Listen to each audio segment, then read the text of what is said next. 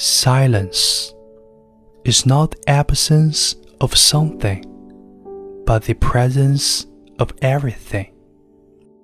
It lives here profoundly at one square inch in the Hoh rainforest.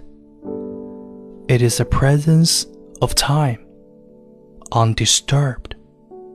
It can be felt within the chest. Silence nurtures our nature, our human nature, and let us know who we are.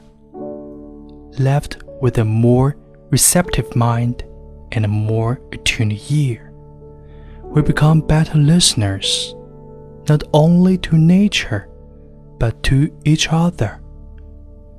Silence can be carried like embers from a fire silence can be found, and silence can find you.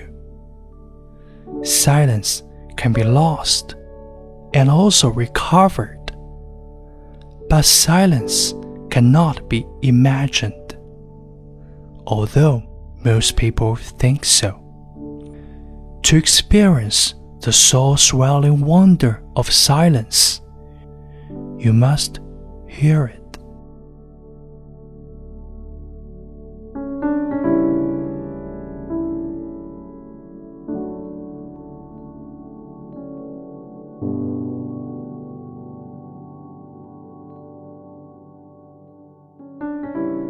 Silence is a sound.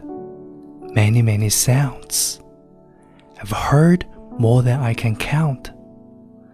Silence is the moonlit song of the coyote signing the air, and the answer of its mate. It is a falling whisper of snow that will later melt with an astonishing reggae rhythm, so crisp that you will want to dance to it.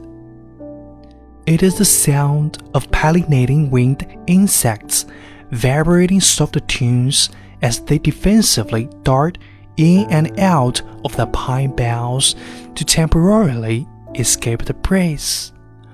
A mix of insect hum and pine sigh that will stick with you all day. Silence is the passing flock of chestnut-backed chickadees and red-breasted nuthatches chirping and fluttering, reminding you of your own curiosity.